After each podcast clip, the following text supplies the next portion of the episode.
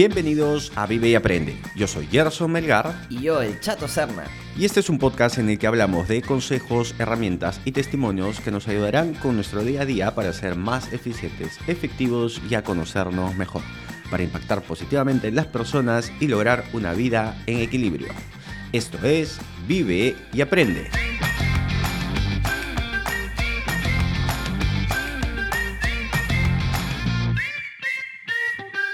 En el episodio de hoy hablaremos de metáforas globales. Pero antes de empezar con el episodio de hoy, recuerden que pueden seguirnos en nuestra cuenta de Instagram Vive y Aprende Podcast, donde nos pueden dejar sus preguntas y sugerencias. Ahora sí, vamos a saludar al Chato. Chato, ¿cómo estás? Hola, amigo Gerson, ¿cómo estás? Bien, ¿tú qué tal? ¿Cómo has estado estos días?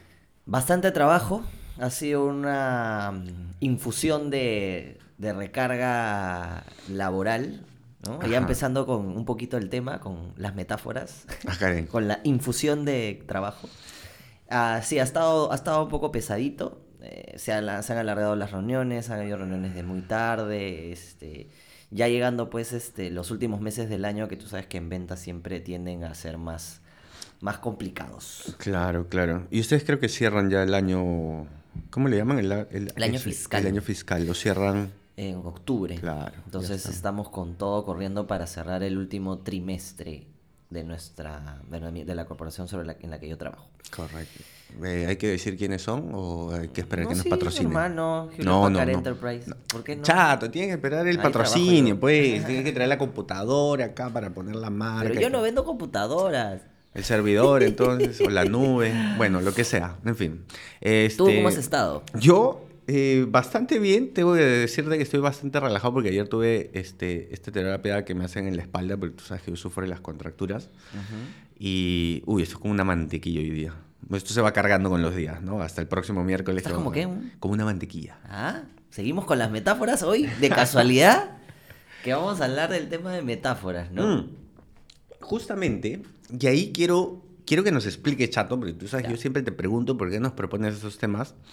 Porque, claro, el nombre es Metáforas Globales. O sea, a grandes rasgos, Chato, para que la gente no se asuste. ¿Qué son las metáforas gro- eh, Globales. globales? A ver, eh, en principio el, el tema se llama metáforas globales porque hablo de, de varios tipos de metáforas, ¿no? Eh, y, y- y eso significa... Bueno, y viene este tema a raíz de uno de los eh, capítulos de este libro que estoy leyendo que es bastante largo, o sea, son casi 24 horas, como te digo, de controles de su destino.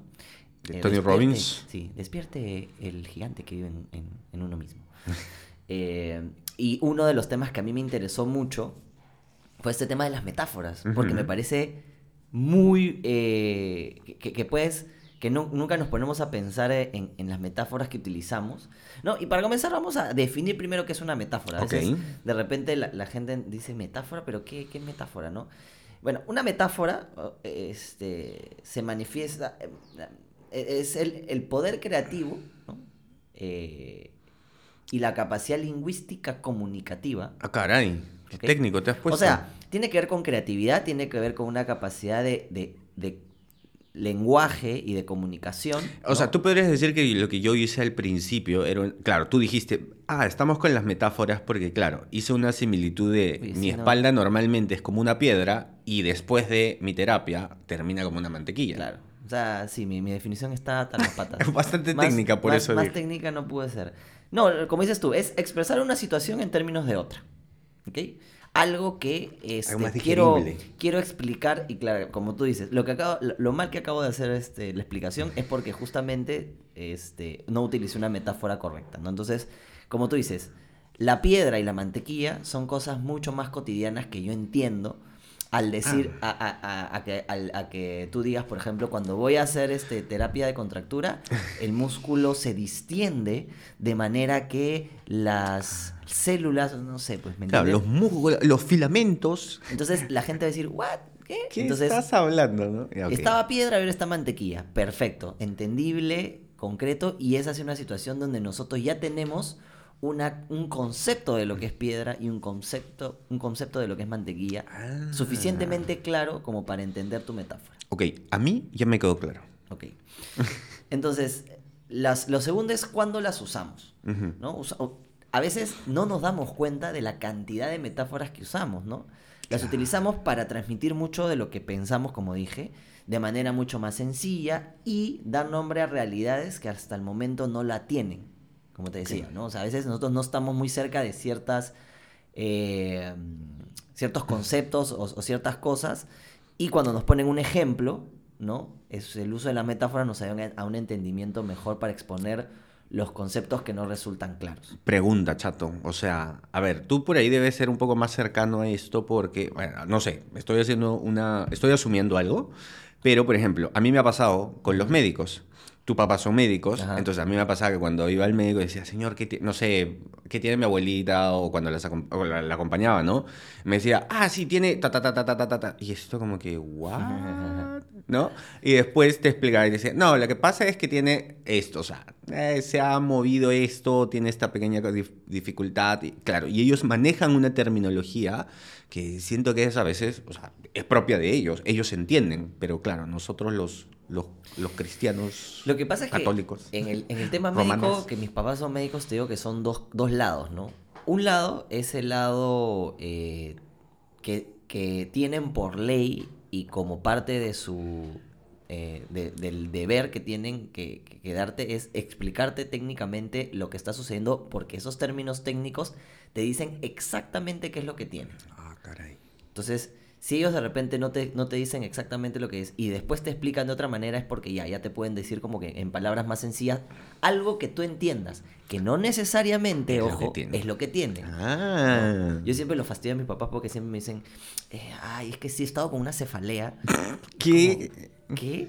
Ay, con dolor de, con dolor de cabeza. Pero "Ah". causado por, claro, puede ser una cefalea que, no sé, pues hay un dolor causado por algo físico, por estrés, o por... Entonces, claro, me imagino que tiene un nombre diferente para cada uno. Este, No, ya cefalea es por fastidiar nomás. ¿ah?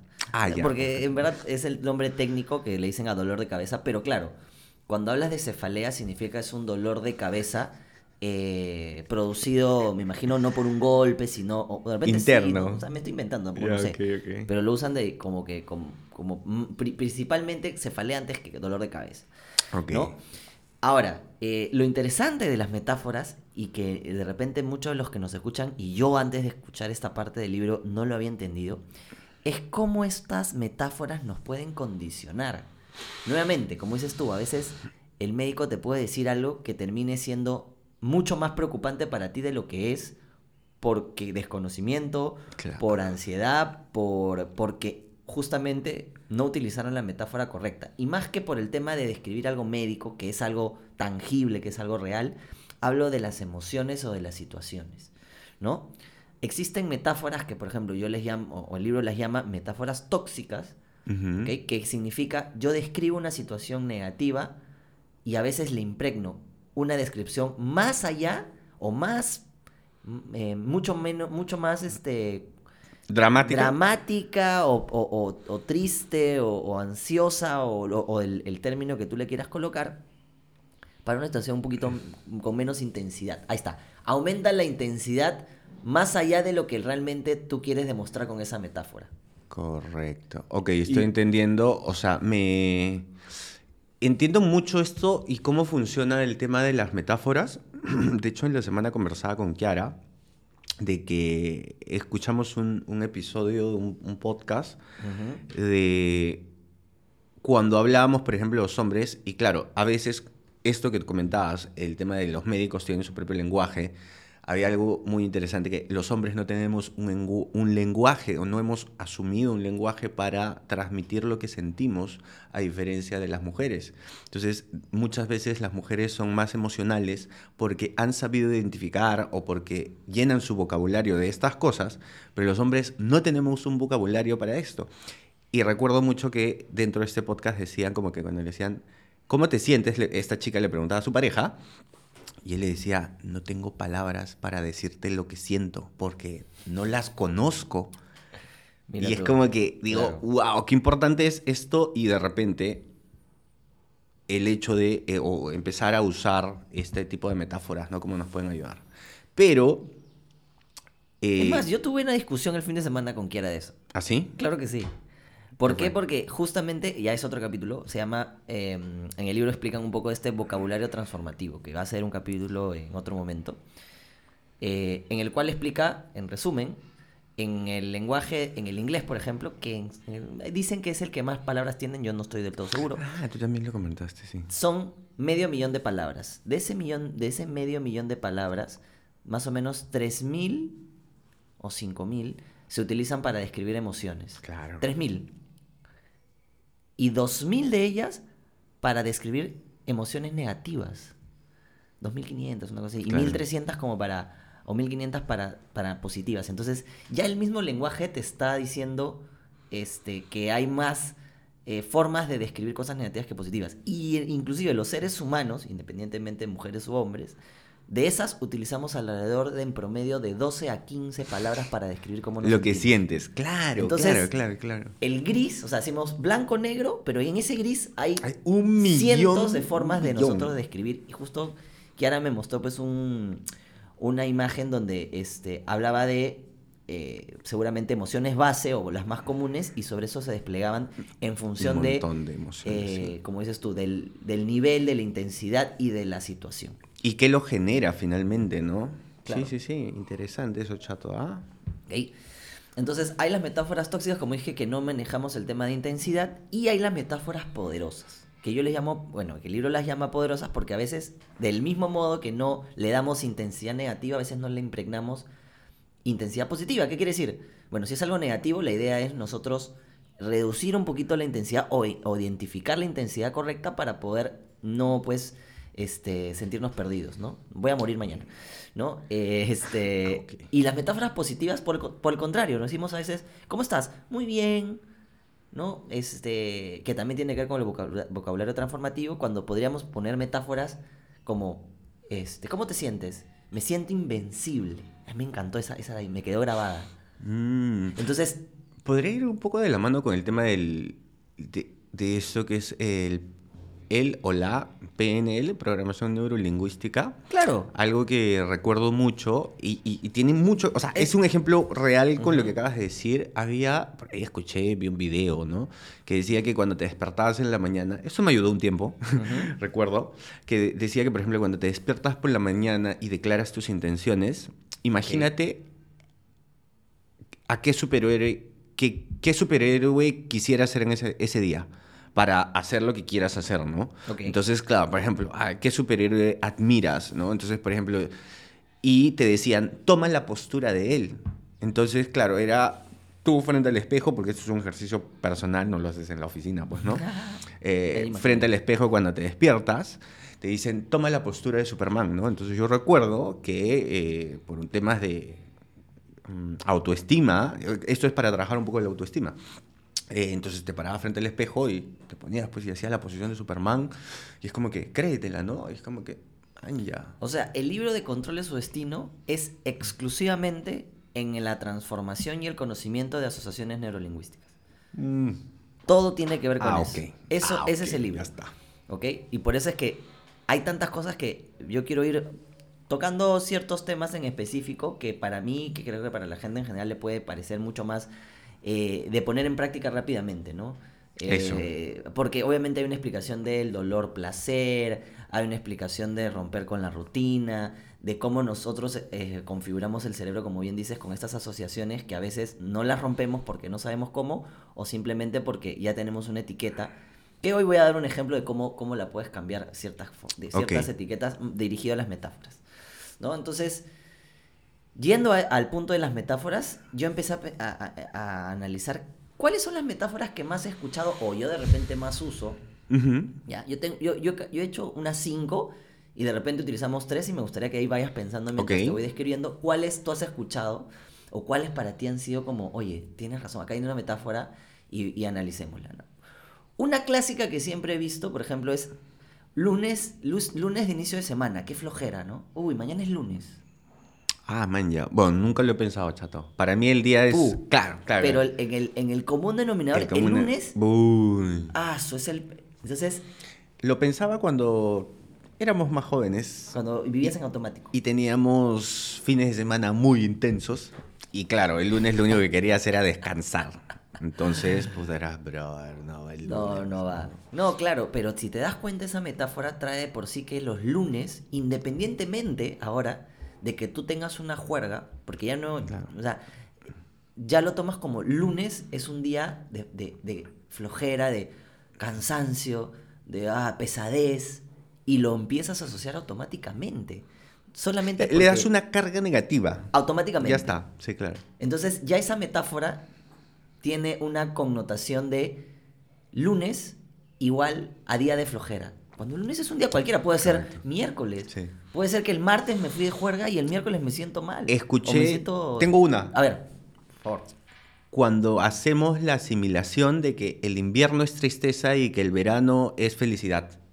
Por ejemplo. O sea, creo, y ahí sí podría incluir al 95% de la población que sienten o piensan, o al 98, 99, no, sé, es por ahí. tanto, ¿ah? Hay gente que le gusta el Y frío, ¿ah? justamente cuando escuchaba el tema de la programación neurolingüística daban este ejemplo y Ujú. decían, ¿por qué hemos criado a nuestros hijos y les hemos dicho que el gris es triste y es frío y no?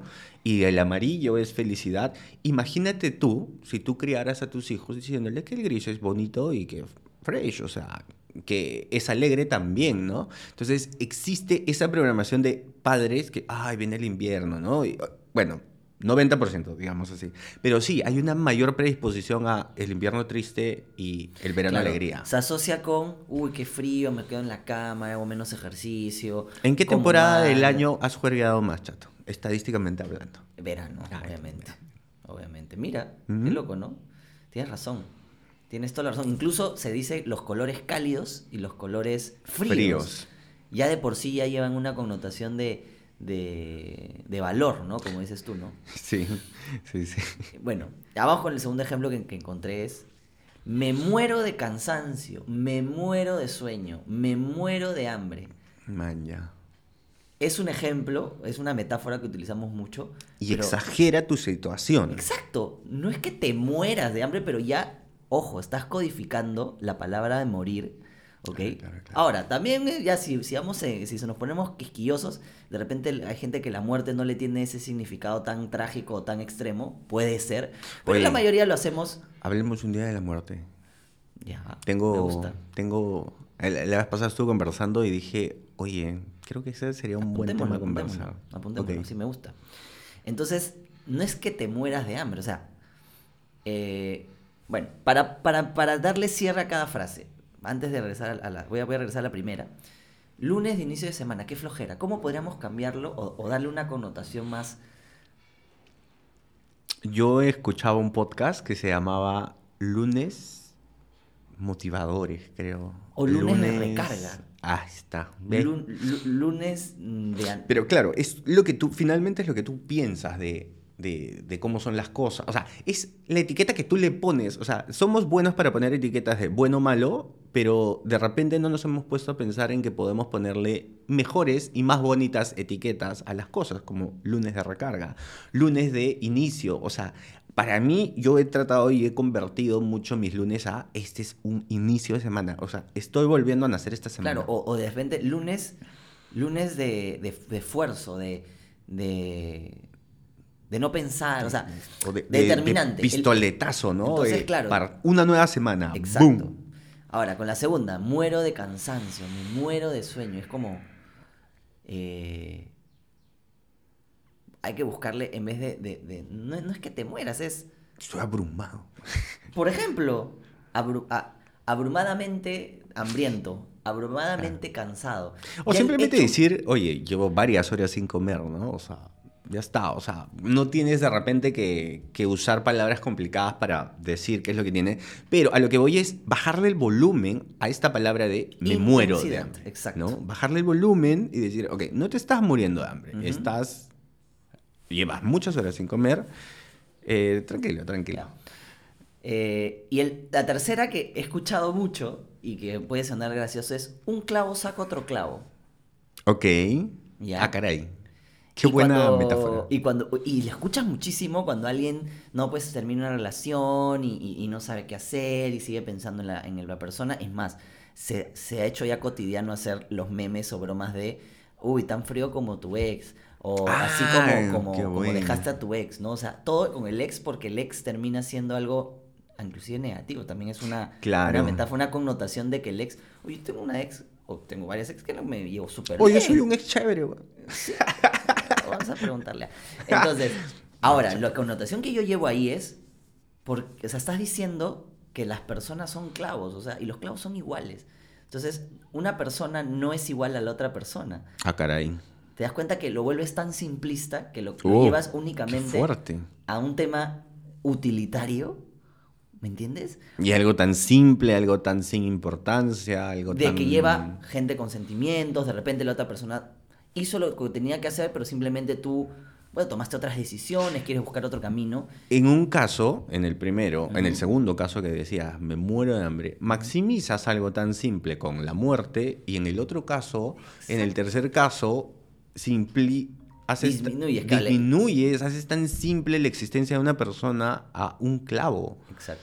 Y es como que, wow, qué fuerte esta vaina. ¿eh? si le damos vuelta sería, este... Hay muchos peces en el río. no, mentira, mentira. Eso también otra que usamos un montón, pero es que se me vino a la cabeza.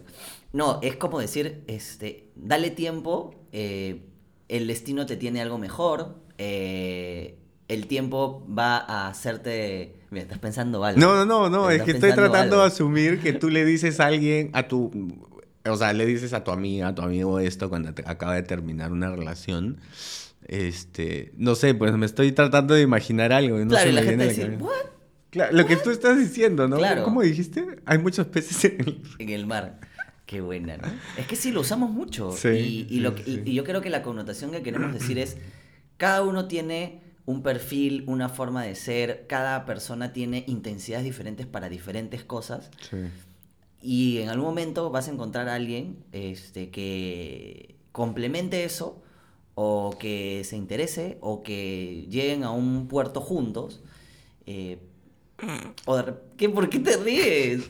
Ahora entiendo por qué la gente utiliza metáforas tan simples, pero porque es tan complicado aconsejar a una persona que está atravesando una ruptura y que se siente devastada. O sea, me sientes como si yo dijera algo y te diría... Estás diciendo "Oh, que, esto es claro, cosa". sí, chato, o sea, yo, yo te pongo, o sea, tú te, no sé, me imagino a mí tú bueno. diciéndome eso y te digo, O vamos a chato, tom- cállate, cállate. cállate, ¿no? O sea, finalmente Claro, no, tienen una no- buena... No venimos acá nosotros a decir la verdad tampoco, pero este, lo exponemos y a ver de repente la gente que nos diga qué formas podemos utilizar o qué otras también formas ah, hay. ese es bueno, ¿No? Ese es bueno, sí, sí, sí. Vamos a un cuarto para no que- quedarnos en este. Es clásico que escuchas en el, en el trabajo, no alguien que, que escucha, acaba de tener un día súper duro, es trabajo como negro para vivir como blanco. Wow, qué fuerte, qué racista eso, ¿eh? ¿Lo usamos? Sí, claro. Se usa mucho. Sí, sí, sí. ¿Ok? ¿Por qué? Porque estamos, eh, como digo, sí, ya, yo no quiero ir por el lado racista, ¿ya? Porque claramente es un comentario Claro, es un comentario, racista, sí, sí. ¿no? Pero ya le, le- pero la gente le, le baja el volumen, ¿no? Porque simplemente asumen que Claro, es algo Lo normal. imprimes porque automáticamente el trabajo como negro significa me siento un esclavo porque tienes en la cabeza el histórico de que las personas de color oscuro afroamericanas pasaron por un proceso histórico de, De esclavitud, esclavitud. y que fueron denigrados. Entonces, te sientes, y más, ¿ah? mira, le estás dando una connotación denigrante Sí. al trabajar a esto de acá para vivir como blanco. O Yo sea, digo para, vivir como rico. O para, ah, claro. Trabajo como pobre para vivir como rico. No, no, no. lo- Yo digo, trabajo como negro para vivir como rico. Ok. O sea, no lo digo, pero lo pienso. Ok. Este, o para vivir como rico, ¿no? Entonces, eh, habla- a- a- estamos hablando de un tema netamente eh, visual del dinero A ver, y lo estamos llevando a un plano racial y cultural Transfórmalo, súper, chato. súper complicado. Es, eh, yo diría, trabajar como emprendedor. Mm, ok, ok, ok, ok. Ya. ¿Por qué? Porque sabemos que es 24/7, Sí, porque sí, la responsabilidad es, es muy dura, ¿ok? Vamos a trabajar como emprendedor. Ya. Eh, para vivir como la realeza. ¿Por qué? Justo ayer estuve viendo en otras palabras acerca de la realeza. Ellos no tienen ningún cargo político, simplemente son una imagen y reciben carga de los impuestos para hacer un reality y viven muy bien y tienen este negocios, etcétera, pero nadie sabe de dónde. Sí. Y son, ¿Cómo que de dónde? De, de- de la plata de todos los, de todos los pero tienen plebeyos. inversiones de otros lados. O sea, eh, eh, es un tema Sí, para, otro, sí. para otro capítulo. Pero, o para vivir de repente. o de repente, si lo vamos al plano espiritual, es para vivir viajando. ¿Ah?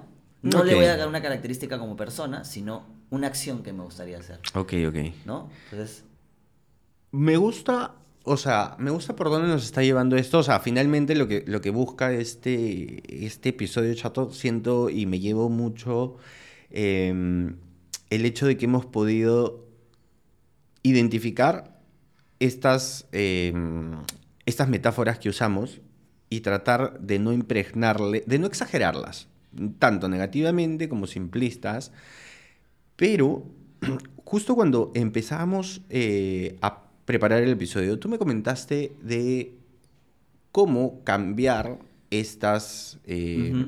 Cómo, por ejemplo, había... Un, me, me comentaste un ejemplo y quiero que lo cuentes. ¿Y cómo podremos hacer para cambiar esto?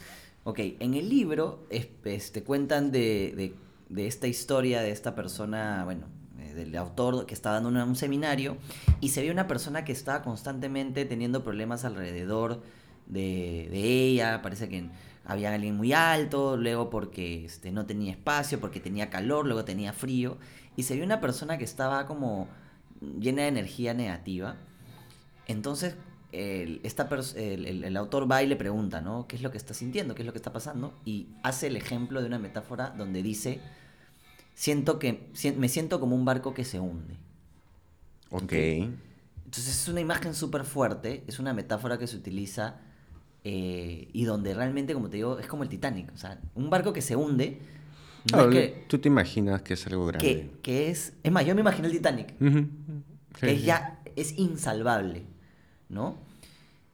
Y lo que dice es que hay, hay una herramienta que se puede utilizar para justamente quitarle esta imagen o impregnación, esta, esta- esta forma de que cómo te sientes tú y quitarle el valor de esta, de esta negatividad tóxica, esa metáfora tóxica, y bajarle la intensidad. ¿Cómo se hace? Número uno, así como yo me imaginé el Titanic, la idea es que tú tomes esa metáfora y le empieces a cambiar la imagen de esa metáfora que tienes. Ujú. Entonces, si yo digo, mi barco se hunde, lo primero que hablo co- acerca de mi barco es, no, pues no te, no te imagines el Titanic, imagínate un barco pesquero. Ok, no un chiquito, botecito. Un botecito, Ya está. ¿no? Y te lo imaginas en una tormenta, imagínatelo en el mar, tranquilo, cerca a una playa soleada, ¿no? Y cuando se dio, se está hundiendo, significa que hay algunas goteras que están haciendo que se mete el agua. ¿Me entiendes? O sea, se está hundiendo, pero de repente acá unos meses. Y de repente, en el mar, cuando miro el mar, hay peces que me hablan. Entonces empiezo a ridiculizar o dibujar o caricaturizar mi, metáfora Mi metáfora negativa tóxica. Para empezar a darle una connotación donde rompa con esta, este, esta idea que tiene esta metáfora y quitarle esa connotación negativa. Entonces mi cerebro empieza a ver que mi metáfora no tiene o no cabe en lo que yo estoy tratando de decir y busco de repente a otra metáfora mucho más cercana, pero dejo de tener esa etiqueta o esa imagen de la metáfora que yo tenía. Claro, Entonces, claro. es un ejercicio que, que dicen ahí y lo puedes utilizar en cualquier metáfora, ¿no? O sea, de las que hemos hablado, un clavo saca otro clavo, te imaginas el clavo diciéndole, oye, sale ahí. Claro, este es un clavito de cemento Por hacer y después ejemplo. tienes un clavito de, De madera, madera, y la- va a venir un taladro. Y Ah, en eso rompes con esa pauta, o sea, romper con la pauta de tu metáfora. Ok. Entonces, eso me parece muy importante y que creo que es un ejercicio para cuando siempre descri- cuando describes algo que sientes, ¿no? Eh, un paréntesis rápido, justo ayer yo estaba con unas amigas que, bueno, en el lugar donde yo estoy bailando y una chica de 19 años me dice, le, oye, tengo una pregunta, tú que tienes más años. Eh, mira, tengo una amiga que se siente que, que está, que lo están buscando para tener una relación. Pero ella tiene, este, está peleada con sus papás, tiene ansiedad y depresión. ¿Qué debería hacer? ¡Wow! ¡Wow! O sea, yo le dije, en primer lugar, hablar de pelearse con sus papás o no se hable con sus papás, depresión y ansiedad, son como hablar de negro, azul y amarillo, o naranja, amarillo, con los colores que quieras, que son completamente, Completamente. cosas distintas y que vienen de diferentes cosas.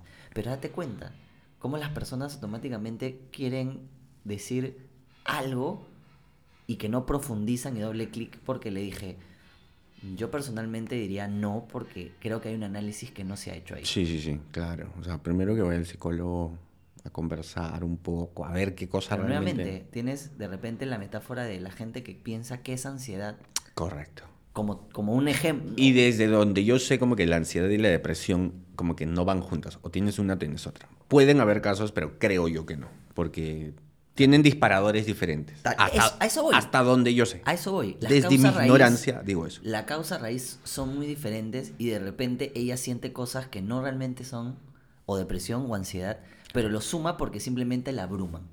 Entonces, cuando tú estás abrumado, las reacciones empiezas tú a hacer un análisis cuando no tienes pues calma y, y de repente una guía en donde empieces a, a tener problemas, ¿no? Inclusive también puedes este, necesitar me- medicación, ¿no? O, o ir a un psiquiatra si es que hay algo que no está del todo.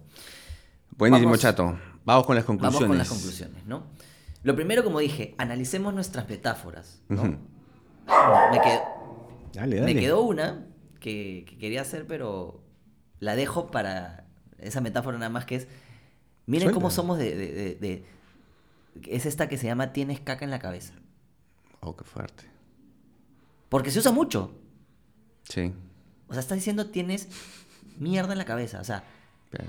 Y nosotros tenemos neuronas, que no, que no compartamos o que no entendamos cosas no quiere decir que tengamos... O sea, ya de por sí es, es una cuestión de una, una imagen súper fuerte y, y deberíamos cambiar esa, esa palabra por otra, ¿no? Yo, qui- o sea, ahí siento que hay algo muy interesante con el tema de las metáforas, chato. O sea, hay un cambio, creo, diferente o algo que debemos identificar de las metáforas. No estoy diciendo que esté bien, no estoy diciendo que esté bien lo que, que alguien diga, ay, tienes caca en la cabeza, no estoy diciendo que esté bien, pero siento que podríamos trabajar en las metáforas cuando son propias, cuando nos decimos algo nosotros mismos, cuando sentimos algo y cuando las decimos. Por eso digo, no estoy diciendo que esté bien que le digas a alguien, ay, tienes caca en la cabeza. Pésimo que lo digas. Por ahí que lo pienses también. Puedes decirlo, o si lo dices, es como que, oye, escúchame, ¿quién dice esto en público? Pero si lo piensas, es, ¿por qué no cambias un poquito eso, no? Ahora, a donde quiero ir es, siento que es más importante la metáfora cuando es personal. Por ejemplo, este Ok. ejemplo que decías, oye, siento Cuando que un barco pro- cuando te describes a ti mismo. me siento que siento que un barco se está hundiendo y Me siento, siento que barco. no creo que ahí es hay que empezar a accionar sobre em- empieza a ridiculizar esto. Claro cuando se lo dices a otra persona finalmente por ahí lo puedes decir cuando estás iracundo cuando estás no sé. O, ah, ya, o por ejemplo esa del, de cuando me siento como que cargo una mochila muy pesada. ahí está. Claro es tuyo. Entonces tú di ok y qué pasa si qué, qué tiene esa mochila Por ejemplo. Ok, y si la mochila de repente tiene buenos amortiguadores, o sea, no te imagines después la mochila esa de colegio que tus papás te, te ponían así y te doblaba la espalda, pero imagínate una mochila pequeña, que si es una carga. O tengo que bañarme eso- en ruda. Automáticamente te dices que tienes... Ah, como que, claro, claro, que estás como que- Mira, no, n- yo, yo sé- usé ejemplos que, que uso mucho, muy cotidianamente porque también significa qué concepto o etiqueta tengo yo versus la, la- la otra persona, ¿no? Y cómo eso también influye en cómo eh, dejamos en claro nuestra posición sobre ciertas metáforas versus otros, ¿no? Esto a mí me, me abre mucho la, la posibilidad de hacer un siguiente episodio de Chato donde hablemos, o sea, porque recuerdo mucho de esto de, de las palabras y recuerdo un episodio, un capítulo de El monje que vendió su Ferrari que hablaba de el jardín de tu mente, cómo debes, cómo tu mente es realidad como un jardín y que finalmente tú decides si le pones flores o le pones mierda. Es verdad. Entonces, creo que... Vamos, podemos- vamos a explorar ese lado. Sí, sí, sí, interesante. Ahora sí, las conclusiones, bueno, como dije, analicemos nuestras metáforas. ¿Qué de realidad tienen? ¿Qué queremos decir? ¿Qué realmente, cuál es el gris? ¿Cuál es la intensidad correcta? Número dos, eh, ¿lo dices tú? Dale, dale, tú. O- Bueno, el ejercicio, hagamos ese ejercicio para cambiar la concepción de una metáfora, ¿no? Imaginémoslo, agreguémosle dibujos, caras, personas, caricaturicemos un poco eso para bajarle un poco la intensidad y descubrir que realmente a veces no tiene tanto fondo, sino más forma, ¿no? Y eh, finalmente, sumemos metáfor- metáforas poderosas. Correcto. Ay, perdón, Sí. No, no, no, está bien. Metáforas poderosas. Lunes. ¿Cómo eran los lunes? Lunes de recarga. Lunes de recarga, ya está. No Lunes son de lunes de. No, lunes de flojera no. Lunes de recarga. Lunes de recarga. Y eliminemos las metáforas tóxicas. A mí me encantó, como te dije, esa metáfora. eh, no me siento bien, me siento poderoso. Me siento invencible. Qué fuerte. Es como potencias a mil esa, esa, esa sensación y esa neuroasociación que tú tienes, ¿no? Sí. O sea, de hecho, eh, en recordatorios que tengo por la mañana, siempre está también. Hay, hay una app de rutinas que llevo que te dice, por ejemplo, alégrate por, por vivir. O sea, te, te da estos mensajitos que tú dices, oye, qué chévere que. O sea, te lo dice la app, pero finalmente es para ti, ¿no? Créetelo tú. Ujú. Siento que es sumamente importante eso también. Es correcto. Así que ya saben, ¿no? Buenísimo, chato. Entonces, vamos a, vamos a cerrar el episodio de hoy, ¿te parece? Ujú. Ha estado interesante. Creo que nos ha dado un par de temitas para próximos episodios. Así es. Ahí para trabajarlos. Así que, bueno, hemos llegado al final del episodio. Recuerden que pueden dejarnos sus preguntas y sugerencias en nuestra cuenta de Instagram Vive y Aprende Podcast. Muchas gracias por suscribirse, por dejarnos su valoración y por acompañarnos hoy. Y ya saben, Vivan y aprendan mucho.